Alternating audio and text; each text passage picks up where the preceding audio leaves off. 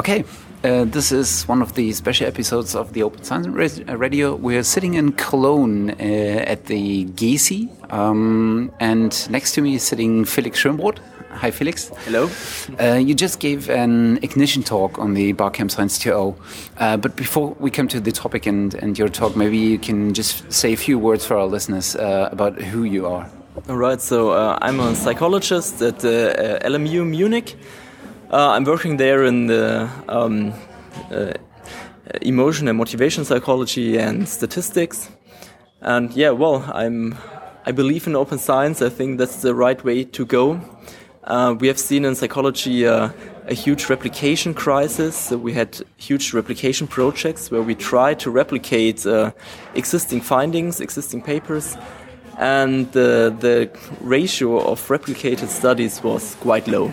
And this sparked a lot of discussion in psychology and already um, initiated some, uh, some movements to move towards open science, at least in a small group of psychologists. Yeah. I guess um, one of the points that was uh, really interesting uh, in in your career from our outside view um, was actually the um, the move of uh, the LMU and you as part of this uh, of the driving force to publish a job advert for a professorship uh, recognizing officially open science. Um, what was the uh, the feedback that you got from specifically other universities? That's interesting. I I actually do not know a lot of feedback from other universities. I'm sure a lot of them will have recognized it, mm -hmm. But they, um, they, hold themselves back. I think they just want to wait. What happens? This is this just a one-shot uh, initiative? So maybe some of them think, "Oh, this will not happen again. There's just some sort of uh, how should I say it? A one-day fly." Um, but actually there will be a second advertisement from the LMU where we will add exactly the statement a second time. So it's uh, not a one day uh, yeah. thing. So we hope it has some persistence. Yeah. Um, how hard was it for you to establish this? I mean, I can imagine, I mean, coming also from an academic background, that putting this phrase, these two lines in a way, into such a job advert, I guess this was tough, right? Right, so we, we have established this open science committee at our department, and this was one of the first suggestions um, from this committee to, uh, to increase the transparency at our department. Um, it was tough, but I think we had two, two driving forces which helped to, to get it through. Um, the one thing was this huge replication project in psychology, and was, it was published in Science last year. And this really had a lasting impression. And many people thought, okay, we have to do something. So this created some sort of atmosphere of um, we have to change something. I think that helped. Uh, another point was that we had a consistent minority in the department. So we were about four to five people who said um, open science is the way to go. And we consistently suggested this and we uh, pushed it.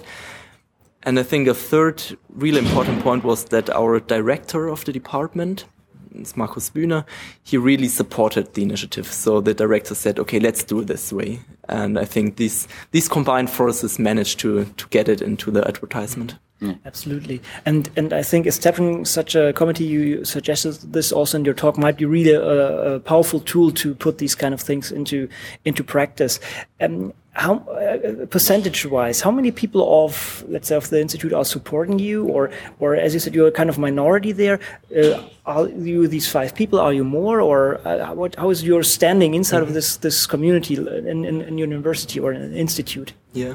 So we have no official numbers of supporters, but uh, starting with this core group of uh, around five people, I think, well, at least one third of the department really supports us, one third to a half. Mainly the young PhD students, I think, really most of them love the idea of open science. They have some, they have some fears like um, will I publish enough? Um, will I get uh, enough papers to get tenure and so on? So they they have some practical questions how to, how to put it into practice and will this hurt my career? But beyond this, they really support um, the issue. Um, on the higher levels of professors, I would say, well, one third really supports it. actively.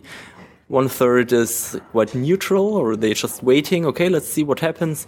And maybe I don't know. One third is more skeptical. Yeah. Yeah, but it was very uh, absolutely an important step. I mean, it was funny to see my own quote there on the slides. And but yeah, I think it's really a game changer because it's kind of this can actually start this whole thing because, as you said, people are afraid of getting tenured or let's say in general about their career. But if they see such a thing in a in a in an advertisement, I mean, this is really really great. Um, I guess you have enough to struggle in your own department, but do you see anybody at the university from different departments um, taking the idea maybe and or, or mm. going there i guess it's i said it's tough enough to do this in your own field but are you knocking at other other doors and say hey well have a look at this and um, maybe you would like to do this yourself yeah. So we we plan well this this is the first official announcement now we we, we we'd like to uh, to have such initiative on the university level of the lmu so I was looking at the web pages if I see any other departments or persons who, who like open science at the LMU. I didn't find too many, but maybe they just don't show up on the on the internet presence. So maybe I guess they are. There must be some people, but we have to find them and connect each other. So the plan is to make a university-wide initiative.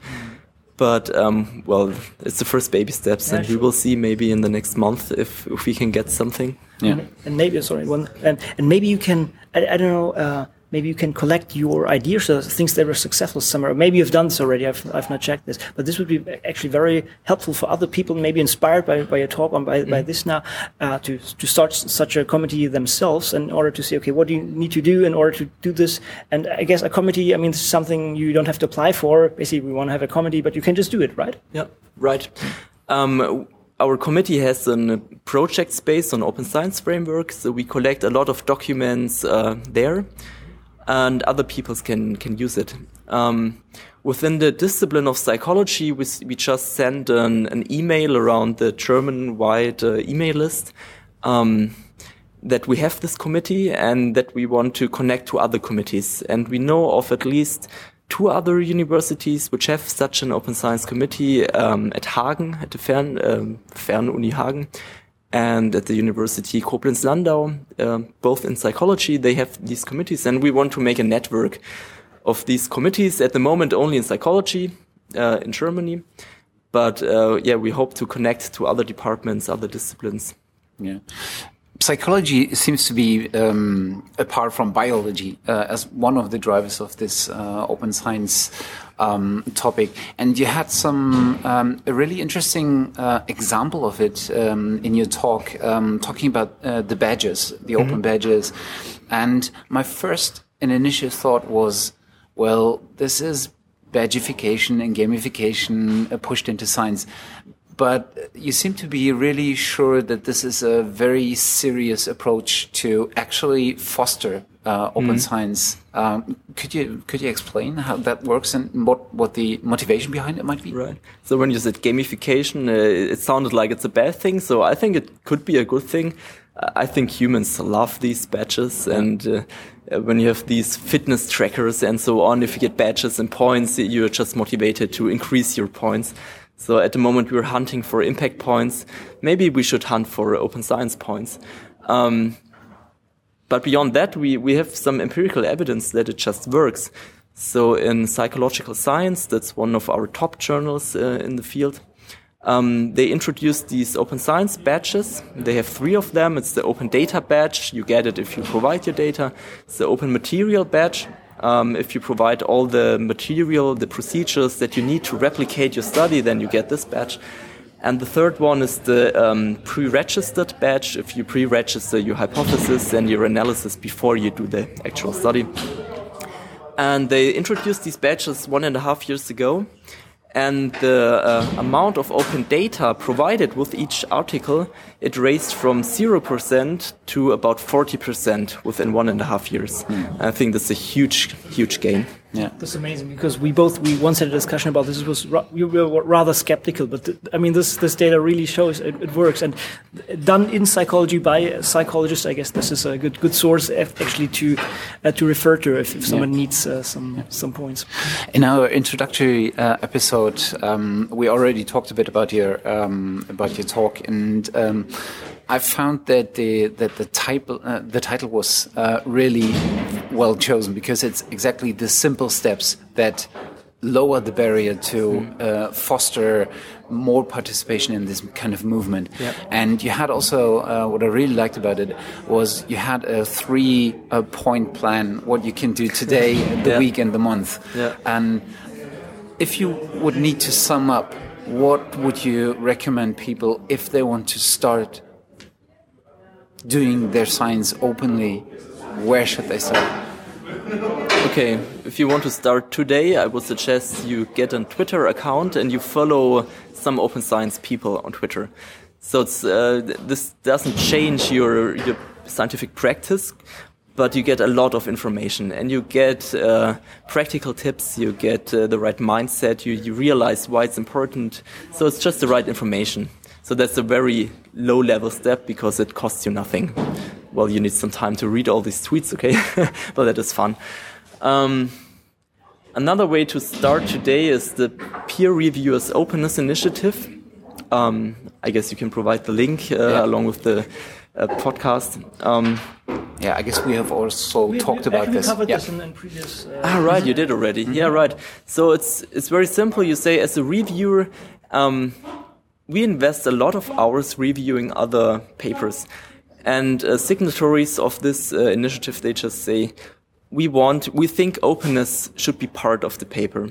We cannot review a paper if we do not see the data, if we do not uh, know what they actually did in their research. And without openness, we cannot give a good review. And so we only review papers um, that are open. Yeah.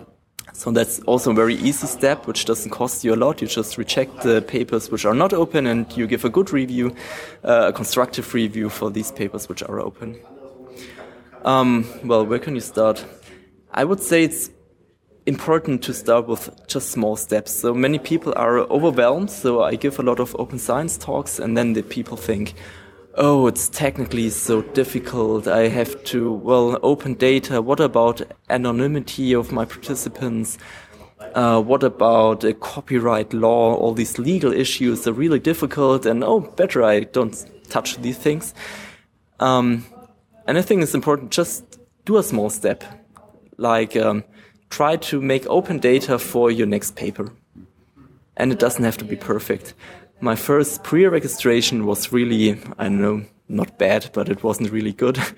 Um, and you learn with every step. And now I did, I think, four or five pre-registrations, and they are getting better. And now I would say, okay, well, that's a quite good pre-registration, and that's fine.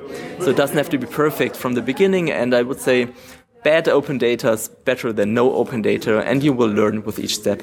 Yeah.